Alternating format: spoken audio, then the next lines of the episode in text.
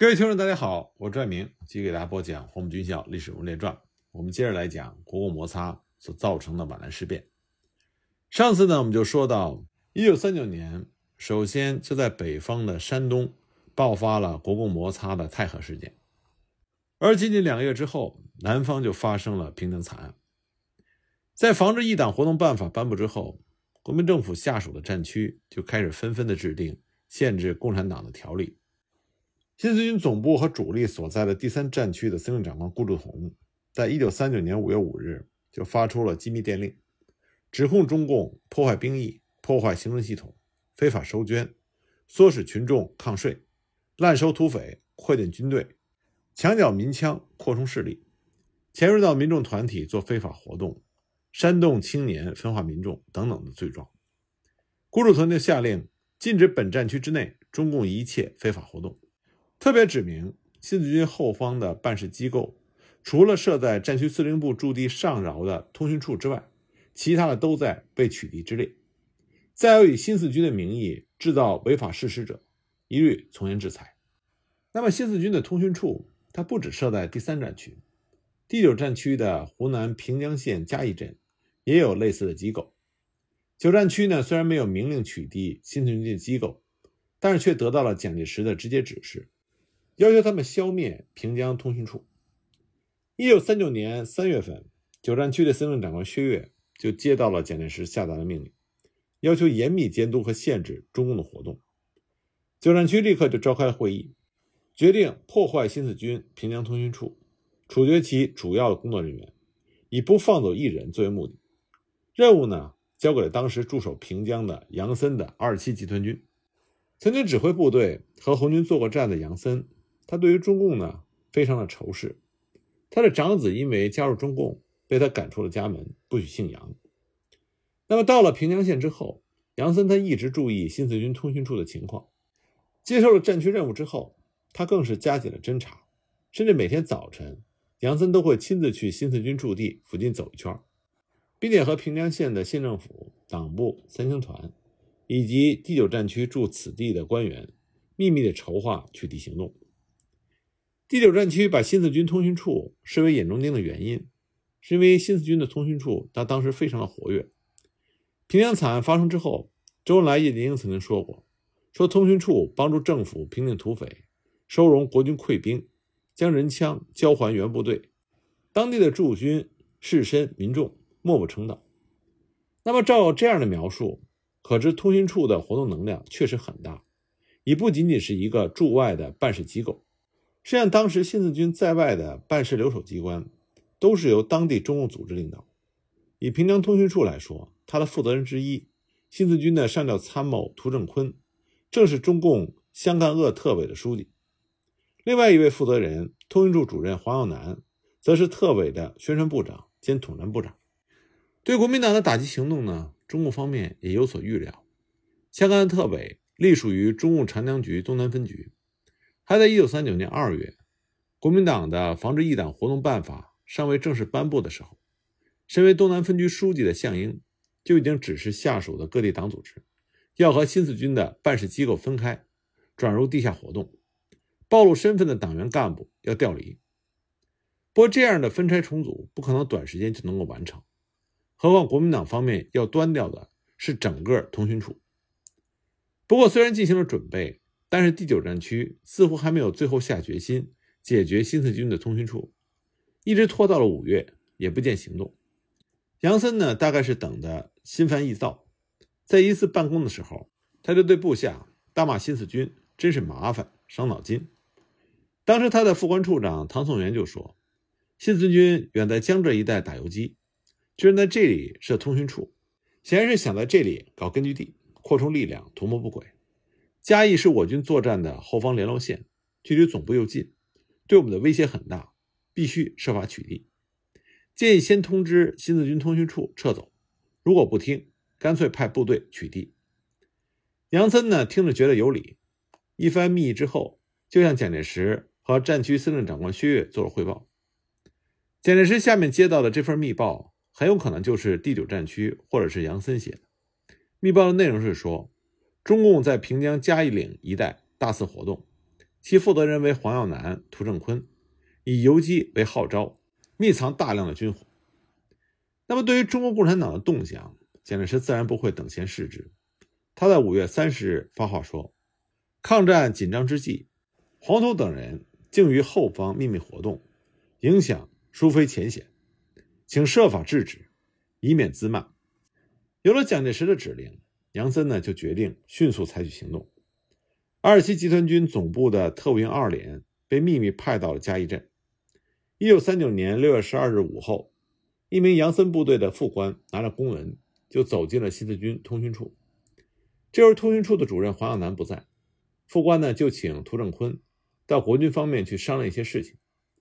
涂正坤走出通讯处，当他来到一片田野的时候，埋伏在这里的国军就立刻一阵乱枪将他打死。二连的官兵也迅速冲进了通讯处，把里面能抓到的工作人员全部捆绑起来，其中还有一位八路军的少校副官罗子明。当天深夜呢，罗子明和另外一位女工作人员赵绿莹就一起被枪杀，另外还有两名工作人员曾金生和吴鹤全遭到了活埋。杨森又抓到了共青团平江县委书记张德华，加以处决。一边杀人呢，杨森一边命令属下不得走漏风声，违者严加追究。不过杨森呢，这只是一厢情愿。发生了如此严重的事件，中共怎么可能不知道？周恩来在七月二日就给陈诚发电报，要求查明真相，抚恤死者，严惩肇事者。国民党对此的反应呢，显得十分的慌乱。薛岳先是假装派人下去调查。七月八日，杨森发电报给何应钦，宣称二连发现有逃兵在新四军通讯处出入，前往搜查。新四军方面呢，公然聚众拒捕，导致了冲突。可是第二天，薛岳在给陈诚的电报里又说是事情是由涂正坤等人纠集土匪，骚扰后方，枪杀国军官兵所引起。中共方面把这两份相互矛盾的电文放在一起，直指国民党混淆黑白、凭空捏造。八月一日，延安召开了平江惨案追悼大会，要求惩办凶手。最后，蒋介石只是赔偿了五千大洋的抚恤金，并且表示要严惩凶手。这个时候呢，已经是一九三九年的九月份。九月十四日，日军向九战区的长沙方向发起了攻势，而在此之后的。长沙三次会战中，薛岳呢连败日军，直到一九四四年六月才让日本人占领了长沙。在此期间，因为战事紧急，而且薛岳、杨森都是屡立战功，所以平江惨案的追责问题拖来拖去也就没有了下文。正当国共方面为平江惨案交涉的时候，华北又发生了八路军和张荫吴的河北民军的冲突。张荫吴他是河北中部博野县人。出身当地的豪族世家，早年毕业于保定陆军军官学校，后来加入了阎锡山的禁军。张云吴这个人呢，他肯吃苦，又精通战术谋略，深得上司的重用，从连长一路升到了军长，还当过北平的警备司令兼市长，一时之间前途无量。但他这个人呢，有一个致命的弱点，就是为人骄狂。这种人注定了处理不好官场上的关系。早晚会吃亏。在一九三一年春，他就被阎锡山撤职。到了一九三二年初，不得志的张荫吴带着两百多名亲信脱离了禁军，回老家单干去了。张荫吴经营自己的势力，先从教育抓起。当时正赶上日本侵略东北，威胁华北。张荫吴以抗日的名义，在博野县创办了一所半军事性质的四存中学，招收青年进行军事训练。过了一年，一九三三年热河长城抗战爆发之后，为了保护家园，河北民众自发组织了很多义勇军。张荫吴呢，也在这个时候成立了一个名叫“保卫团”的武装，控制了博野和两旁的安国还有黎县三个县呢，都是由他来委派县长，以自治的名义形成了一个他个人的势力范围。接下来的几年，张荫吴又把地盘扩展到了十三个县，成为了冀中的风云人物。这期间呢，日本正企图一步步的控制华北，这就激起了中国人的强烈的反日情绪。张云吴他对日本人的态度也非常的强硬。一九三五年底，一二九运动发生之后，他多次到北平和天津，慷慨激昂的演讲，声援爱国学生。这个时候，他的老长官阎锡山也感觉到了日本的威胁，看到张云梧这时候自成体系，就重新开始笼络，以守堵抗战的名义，给了张云梧一个陆军中将的军衔，请他到太原办军官教导团。抗战开始之后，第一战区的司令长官程潜，他也看中了张云吾，任命他为保定行营河北民训处处长。张云吾到保定成立了河北民训处干部养成所，北平、天津和保定等地的学生纷纷前来加入，养成所的人数很快就达到了千人，被编为四个大队。张云吾仿效明末抗清英雄孙承宗所组织的民军，也给自己的队伍取名为河北民军。日军占领保定之后，第一战区的部队撤到了河南一带，张云吾呢？也领着他十三个县的政府、警察和保安队，转进到了河北磁县、河南临县和山西临川，将各保安队整合为一个团，收编溃兵、乡勇和土匪，和养成所的四个大队一起正式成立了河北民军，又继续在郑州、武汉、西安等地招收学生青年。到了一九三七年十月，河北民军已经达到了万人，下辖五个团。一九三八年初。又经程潜的同意，再扩编为八个团，民军处也改为河北民军总指挥部，张云梧自然是总指挥。他在河北、河南交界地带一共设了四个民军区，管辖了十个县的地域。一九三八年春，张云梧的部队在河北大名击破了日军的一个连队。中国的游击武装在当时还没有谁能够取得过这样辉煌的战绩，所以张云梧名声大振。生性狂傲的张云梧就把他自己和蒋介石并列，他对外宣称叫做南蒋北张。对于张云梧这样的实力人物，向来善于做政治工作的中共，在抗战之前就已经注意到，一些共产党员被派到了四村中学做老师，建立地下组织。张云梧对此尽管不高兴，采取了限制措施，但是在一段时期之内，他还是和中国共产党维持了比较良好的关系。抗战之后呢，刘少奇曾经派北方局的军委书记朱瑞，利用和张云梧的关系，开办游击干部培训班。八路军的人员向张云梧的部下讲授游击战争和抗日救国的理论。中共党员杨秀峰还以司令的身份，完全控制了一个民军区，不接受民军总部的指挥和命令。那么张云梧他毕竟不想让共产党在自己的队伍里壮大力量和影响。中共越是争取他，他的态度反而越冷淡。最终呢，中共认定张云梧他专门向右看，对张云梧不再抱以希望。不过，张云梧和中共的关系却没有能够和平的结束，而是走向了恶化和对抗。双方的第一次冲突就发生在张云梧的家乡博野县。张云梧从保定撤退的时候，并没有把十三个县的武装全部带走。他的一个下属张忠汉就留在了博野，拉起了一支两千人的民军队伍。待在临川的张云梧继续遥控指挥这支部队。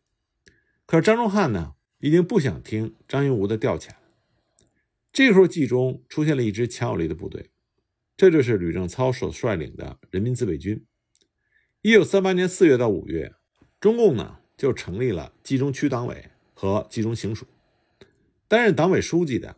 就是江青的初恋情人黄静，行署主任就是吕正操，人民自卫军也正式改为八路军第三纵队和冀中军区，而两者的司令员也都是吕正操。和八路军做了邻居的张忠汉很快就转向了中共，愿意接受共产党的领导。但这件事情呢，并不是能由他一个人说了算，因为他属下有几个重要的军官是张云梧的老部下。比如博野民军第二团的团长张文祥，第三团的团长李霞飞，他们依然对张云梧忠心耿耿。远在临川的张云梧也觉察到张忠汉越来越靠不住，所以他暗中呢就联络张文祥和李霞飞，鼓励他们反对张忠汉。到了一九三八年五月，张文祥就发动了针对张忠汉的兵变。看到张忠汉岌岌可危，冀中军区立刻出手干预。使兵变并没有能够进行下去，但张忠汉也彻底丧失了对张文祥、李霞飞的掌控，其地位呢摇摇欲坠。中共对张荫吴更加的反感。当时在延安的刘少奇就指出，张荫吴对我们似乎有更多的恶意。张荫吴下决心在自己的老家博野县重建他的权威，他派部将张存实和吴家默组成了先遣支队，在七月间开进了博野。张忠汉听到消息，知道形势不妙，立刻出走。张武两个人兵不血刃的就接管了博野民军。得手之后呢，张荫武以为危机已经过去，可他不知道张存实比张忠汉还厉害，因为张存实他本人就是共产党员。在博野县站稳脚跟之后，张存实就不再执行张荫武的指令，开始听从中共的领导。吴家默、张文祥、李霞飞对此当然反对，博野民军由此就分化为两派。那么，大约在此之前，张荫吾正为国民政府任命陆中林做河北省主席不满，亲自到武汉去跑官，他没有功夫顾及到博野县。张荫吾在武汉三次求见蒋介石，全遭拒绝，最后还是依靠着保定军校同学陈诚的疏通，终于让蒋介石接见了十分钟，又被委任为河北省三青团总干事兼民政厅长，他这才在九月和陆中林一起回到了河北。也在同一时间，张文祥和李霞飞带着他们的两个团离开了博野县，回归张荫吴的身边。张荫吴这才知道博野的情况非常的严重，他立刻宣布解除张存实的职务，让吴家默接手。当然，他也知道吴家默手中无兵，是制服不了张存实的，所以他又命令自己的副总指挥王长江率领三个团向博野县进发。张英吴万万没有想到的是。王长江对自己也并不忠心。这个人同样是保定军校毕业，而且早就对自己的同窗张荫吴心怀不满。王长江进入到冀中之后，根据中共方面的记载，张英吴的部队袭击八路军，杀害甚至活埋干部群众。八路军向王长江发出警告，王长江随后止步不前，在离博野不远的滹沱河南岸驻扎了下来，一待就是三个月。张云武在十月和陆中林等河北省的官员一起见到了吕正操。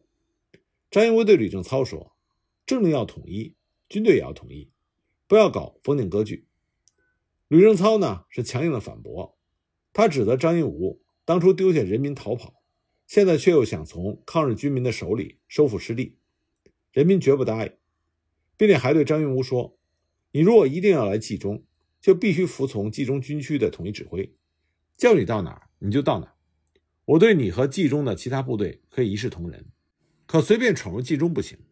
你随便闯入冀中，后果你自己负责。张荫吴呢并不甘心，到了十一月，他决定亲自去博野县，命令王长江和八路军接洽。王长江却和张存实一起去见吕正操，吕正操仍然坚持原来的立场。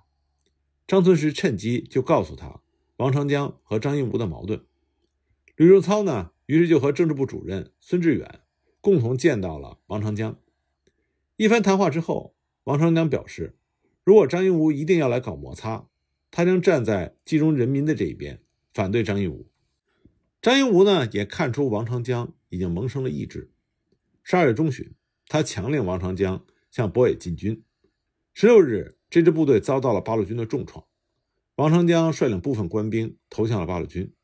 其余的人马一路败逃，退出了冀中。受此打击，张荫吴自然想要报复。他很快就找到了机会，那是一位八路军的重要干部，冀中军区独立第二支队的司令员柴恩波。这个人呢，原来是吴佩孚军队的连长，抗战之后拉起了一支队伍，归附了中共。但据说这个人一直嫌官小，要自立旗号。一九三九年三月，日军正在对冀中扫荡。吕正操等人想打完仗之后，把柴恩波认真的解决一下。柴恩波得到消息之后，立刻和所在地新镇县的国民党县长联络倒戈。但国民党在新镇并无实力，这个地方呢又处于冀中军区的北部，前面是日本人，后面是八路军。考虑到这样的环境，陈伯同时又和日本人搭上了关系。等国民党授予他稽查游击军第一师师长职务之后。陈波就公开宣布脱离八路军，还扣押了支队里的中共干部一百多人，准备送交给日本人。这些人呢奋起反抗，一部分人逃走，另外一部分被杀。八路军迅速的出击，很快就打垮了陈伯的部队。陈波身边只剩下几个亲信和保镖，张英吾呢就给他发电令，让他曲线救国。于是陈波就跑到了日本人那边。张英武为此还向蒋介石解释说：“说陈安波这么做是为了保存实力，名曰投日，实际上是为国民党做抗战工作。”在这之后的三月到五月间，按照中共的指控，张英武的部队杀死了支部书记以上的共产党干部八十多人。到了六月份，张英武亲自率领民军再返冀中，中共报纸呢开始大量的刊载关于摩擦的文章，其中重点就是河北问题，几次点名谴责张英武，因为前一年十二月王长江进军和这次张英武归来都正赶上日军的扫荡。所以，彭德怀在七日和九日的《中共抗敌报》上发表文章，认为不论张英吾的主观愿望如何，企图如何，客观事实就是明显摆出这里是配合日寇在作战，分散和牵制八路军。中国人士日后都以此来指控张一武勾结伪军。那么，民军方面发现，在一个地方经常是他们前脚刚走，八路军随后就到。河北民政厅后来说。根据八路军士兵对民军俘虏讲，他们曾经不止一次想要解决民军，但都没有成功。那么成功的这一天呢，最终到来了。六月二十一日晚上，年初到达冀中的贺龙的幺二零师第三纵队和冀中南面刘伯承幺二九师的一支部队，在深县的境内聚集，大约达到了数万之众。他们就悄悄包围了一个叫做马庄的地方，这里驻扎着的正是张印武。和他的民军主力，那么之后发生了什么呢？我们下一集再继续给大家讲。